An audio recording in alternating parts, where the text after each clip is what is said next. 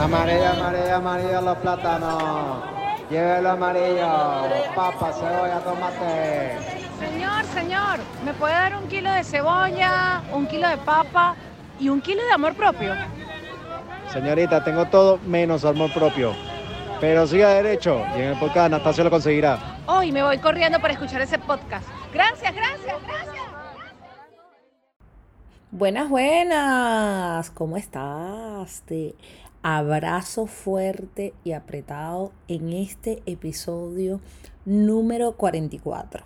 Un número poderoso. ¿Por qué Anastasia? Porque es poderoso, porque es poderoso. Punto. Gracias por estar aquí, gracias por, por escucharme una vez más en un nuevo episodio. Si es la primera vez que escuchas este podcast, que por allí hay una nueva comunidad que se está uniendo a no solamente a estos episodios, sino también a mis redes sociales, que aprovecho el momento para agradecer por recibir lo que tengo para dar, porque todo lo que hago, tanto en mis talleres, conferencias, encuentros, eh, en mis redes sociales, lo que hago es eso, entregar. Al final no soy yo, ni lo que soy yo, sino lo, lo que es mi mensaje. Soy un vehículo, soy simplemente un ente transmisor eh, de una palabra. Y si tú la estás recibiendo, pues te lo agradezco.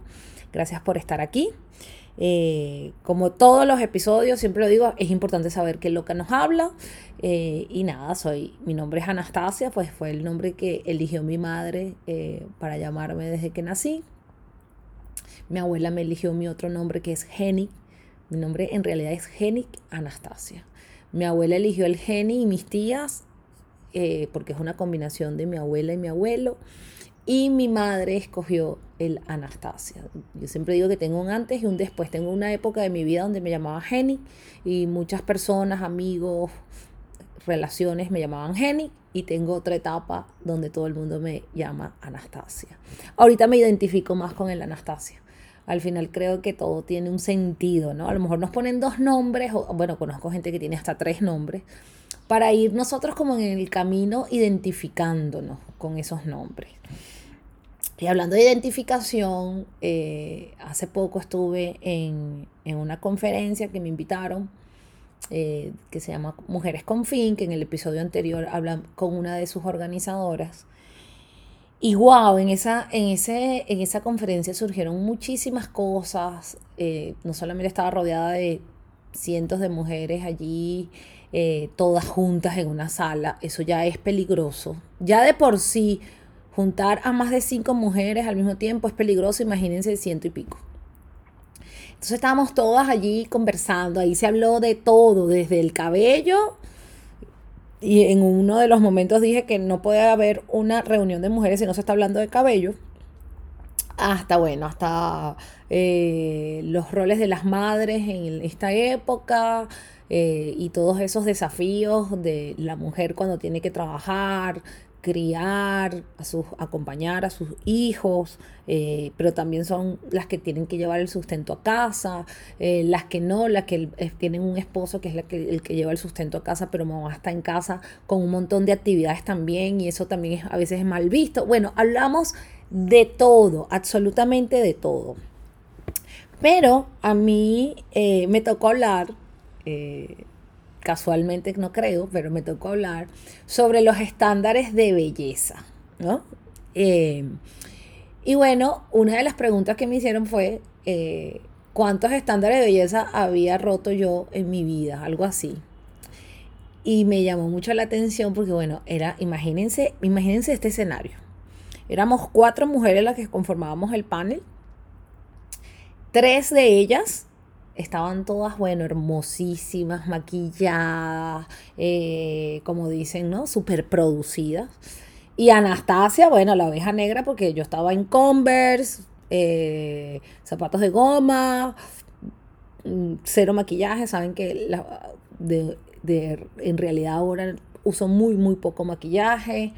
Eh, entonces yo era así como que literalmente la que estaba ahí, cabello corto, era literal la que estaba rompiendo los estándares de belleza o esos estereotipos de lo que conocemos como belleza.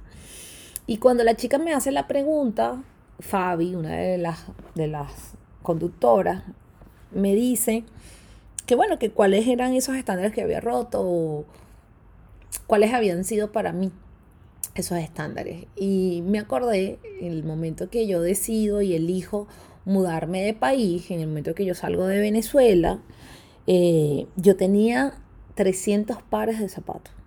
De hecho, Fer me hizo contarlos. tenía 300 pares de zapatos, tenía tres closets de ropa. Era impresionante la cantidad de cosas que tenía, carteras, eh, maquillaje, eh, collares, arcillo. O sea, era impresionante la cantidad de cosas que yo tenía y que siempre había tenido. Y, y una de las cosas que, que yo he trabajado en mi propio proceso, y por eso digo que todo lo que yo comparto aquí es lo que yo he experimentado en mí. Tú dirás, bueno, Anastasia, pero ¿cómo era posible que tenías 300 pares de zapatos? Sí, tenía 300 pares de zapatos. En ese momento, pues yo trabajaba con revistas, con editoriales, eh, iba a muchos eventos, eh, daba clases en la universidad, o sea, tenía una vida bien socialmente hablando movida. Pero en esos momentos yo también tenía eh, todo este tema de la ropa, los zapatos, como una especie, imagínense que, que creamos alrededor nuestro toda una cápsula, y la voy a poner aquí entre comillas, llamada seguridad. Entonces mi cápsula de seguridad eran esos zapatos, esa ropa, esas carteras, ¿sí? Era la forma que yo decía, epa, yo me siento segura, sí, me encanta la seguridad que esto me da. Pero cuando yo me desmenuzaba y cuando yo desmenuzaba todo lo que realmente sentía internamente, no era nada ni siquiera parecido con la realidad que mostraban esas fotos, esa, esa producción, esos vestidos y esos zapatos. Yo en esos momentos no era casualidad que estaba enferma, tenía temas de gastritis, tenía temas de úlceras en estomacal, eh, vivía enferma, eh, mi vida sentimental era un caos total. Eh, en la época antes que pareciera Fer, que es mi actual pareja, antes de eso mi vida sentimental realmente era un caos. mis relaciones eran recontra tóxicas, recontra tóxicas. O sea, no es tóxico, es lo que se viene después de tóxico, veneno total. Eh, mi vida emocionalmente era un caos. Pero toda esta parafernaria, los zapatos, los vestidos, la cosa, los eventos sociales, el ser profesora, tal, todo eso como que de alguna forma me sacaba de esa realidad. Y, y creo que es lo que pasa actualmente y ahora existen las redes sociales. Entonces, ¿qué pasa con las redes sociales? Empezamos a proyectar, y lo decía en esta conferencia, había otra pregunta que era algo así como que, que la belleza interior y la belleza exterior, ¿cuál era más importante? Y yo le respondí a la chica que eran lo mismo. Y ahora te lo voy a explicar a ti por qué es lo mismo la belleza interior y la belleza exterior. La belleza exterior no es más que una proyección de nuestra belleza interior. Es una proyección y esto quiero que te lo grabes y te lo tatúes. Hombre, mujer, quien me está escuchando, extraterrestre. La belleza interior, la belleza exterior no es más que una proyección de la belleza interior.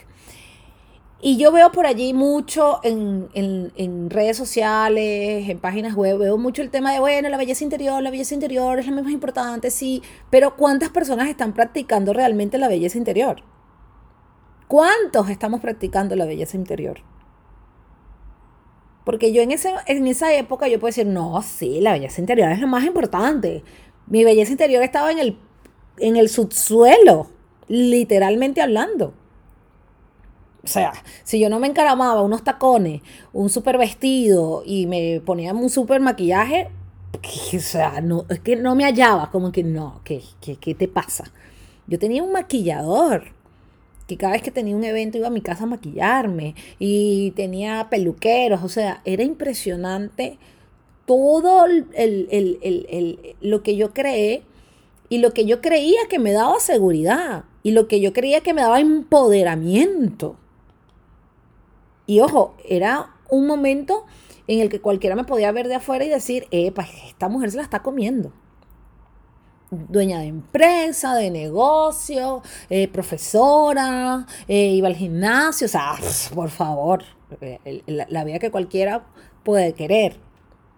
Pero en realidad no, no, no era mi esencia la que estaba allí. Vivía en un tema emocional, vivía siempre, o sea, si no tenía eso, no era nada. Necesitaba todo eso para poder eh, sentirme de que podía estar tranquila en una relación, de que podía lograr un negocio, de que podía lograr una actividad.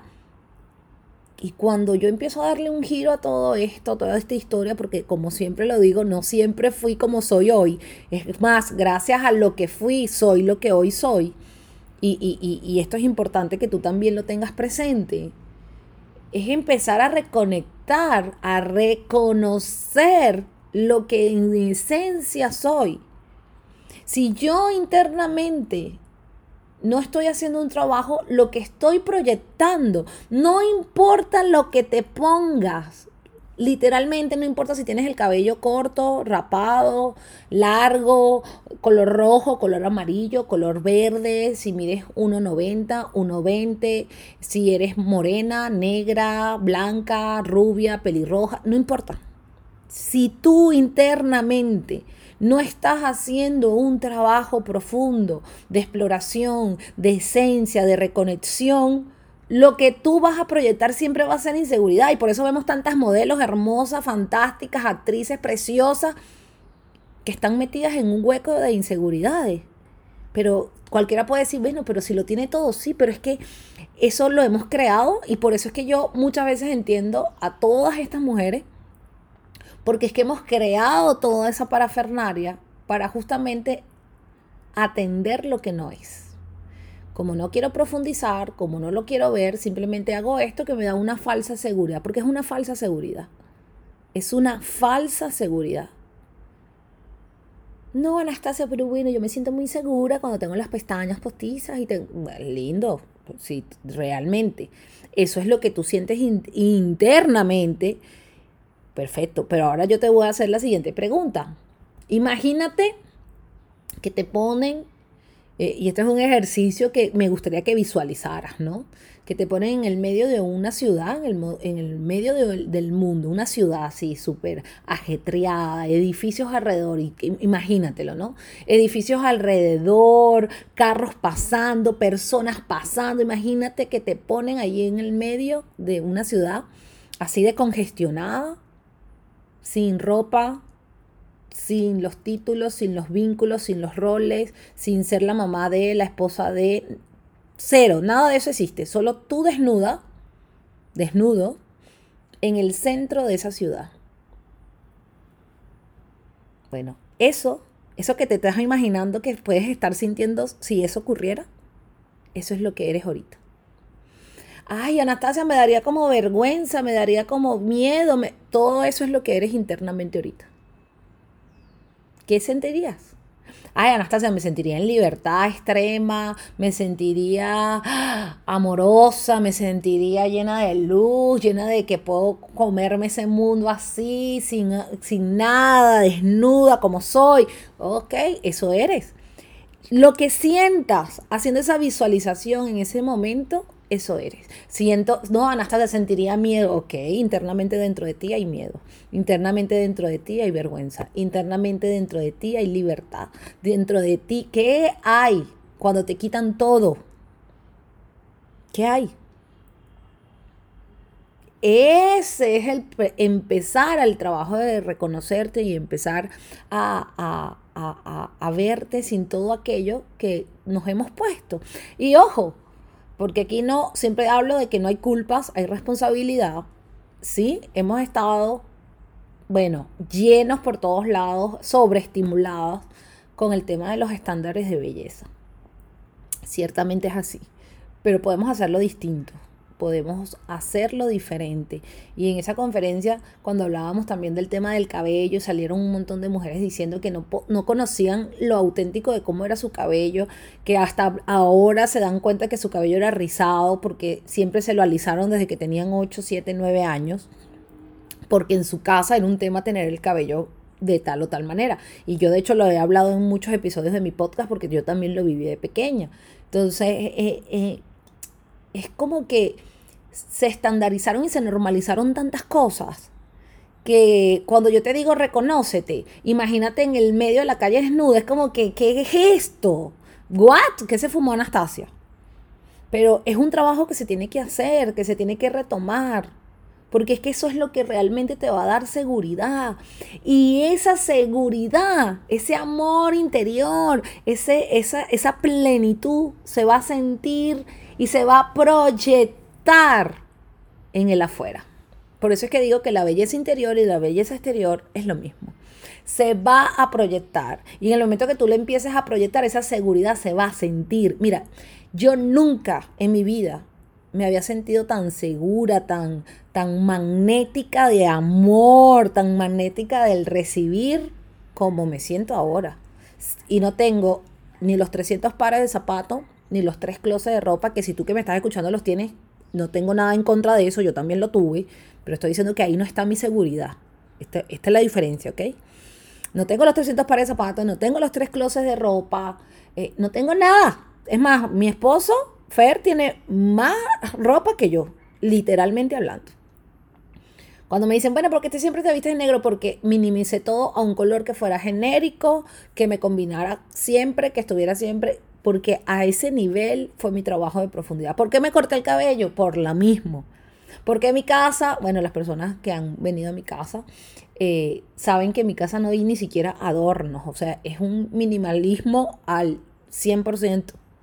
Todo lo que hay tiene una función. Tengo solamente tres pares de zapatos, literal. Mis botas de trekking, eh, un par de zapatillas más. Eh, ah, y mis zapatos ahora de flamenco. Cuatro. Y ya, y nunca en mi vida me había sentido tan segura y tan magnética de todo lo que quiero en mi vida como ahora. Y no te estoy diciendo que agarres y botes toda la ropa de un solo golpe, no, te estoy diciendo que es un proceso. Pero que empieza adentro. Y estamos empeñados en creer que es afuera, no, es adentro. Ay, pero es que a mi esposo le gusta cuando me pongo el cabello rubio y a mi esposo le gusta cuando hago ejercicio. ¿Qué te gusta a ti? Cuando tú empieces a llenarte de esa esencia y de esa energía, el otro de solo verte va a saber cómo amarte, el otro de solo verte va a saber qué decirte, qué, qué no decirte. Va a saber cómo conquistarte, cómo no conquistarte.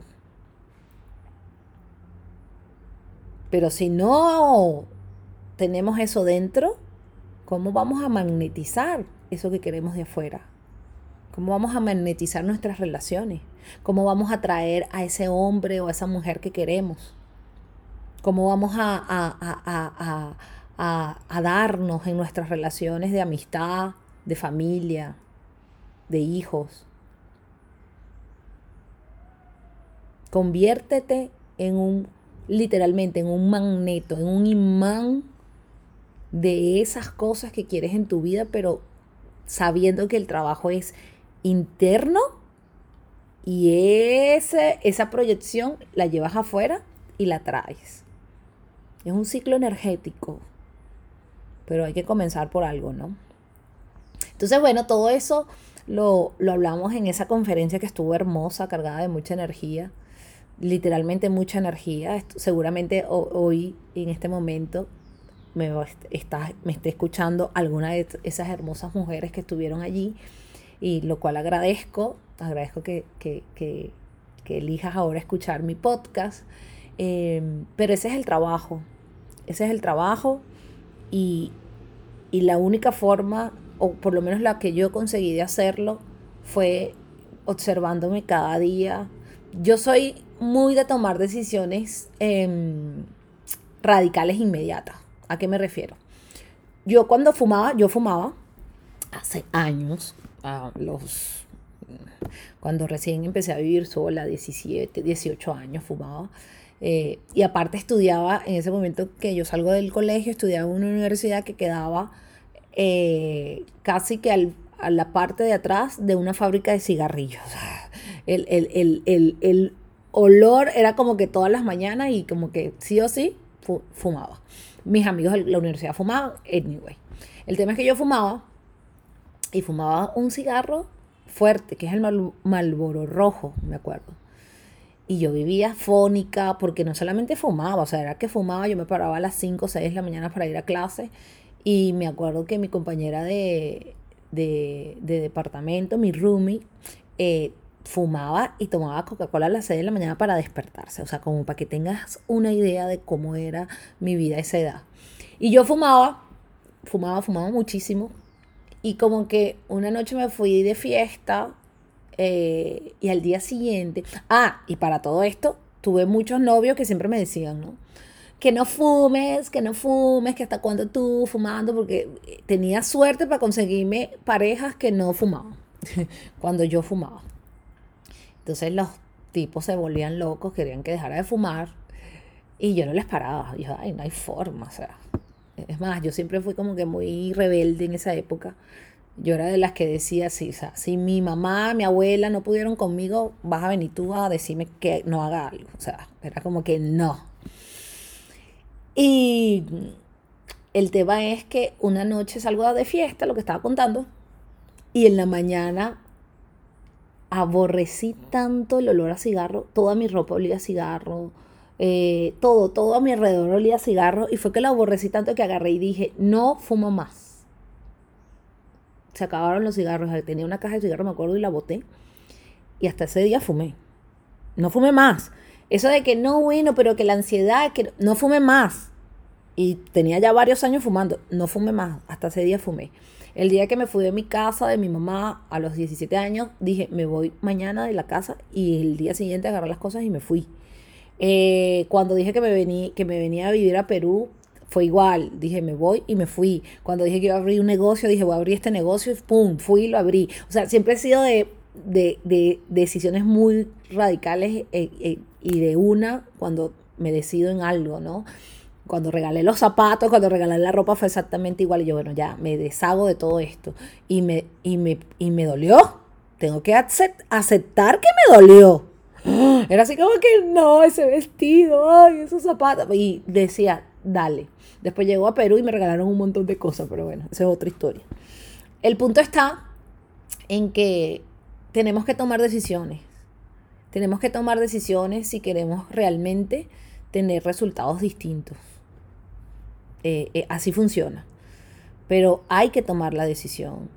Entonces, lo que yo quiero con este episodio, eh, y lo comentaba en esta conferencia, es que así como nos ponemos kilos de ropa, kilos de maquillaje, kilos de tinte, kilos de montones de cosas, de químicos en nuestro cuerpo, cremas y tal, y el botos y la cosa, así como nos ponemos todos esos kilos, vamos a ponernos kilos de amor propio y hacerle honor al nombre de este podcast.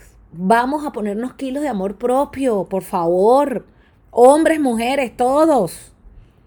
Vamos a reconocer lo que sí somos. ¿Qué pasa si nos dejan en el medio de una ciudad desnudos? ¿Qué es lo que vamos a hacer? Ay, lo primero que pensé es en ir a buscar ropa. Mm, ¿Qué pasa con tu cuerpo?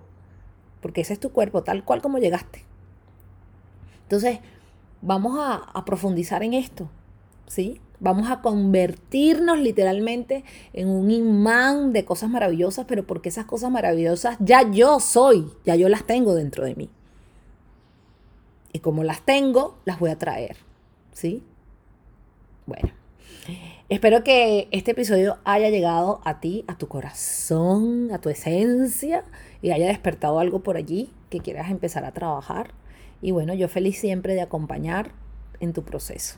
Gracias por estar aquí. Recuerda que puedes conseguir mucha información de valor, videos, eh, historias que siempre estoy compartiendo de valor en mis redes sociales. Anastasia Urbina, tanto en Instagram como en Facebook, pero soy más activa siempre por Instagram. Pero en las dos siempre estoy publicando información de valor. Ahí te vas a enterar de mis próximos talleres. En noviembre vamos a tener un taller hermoso eh, para mujeres. Por allí también aseguraremos algo mixto para caballeros. Em, y bueno, se vienen cosas muy chéveres, muy buenas. En, en, noviembre también se va a hacer un lanzamiento muy importante que vengo trabajando desde hace meses con mi, con mi equipo.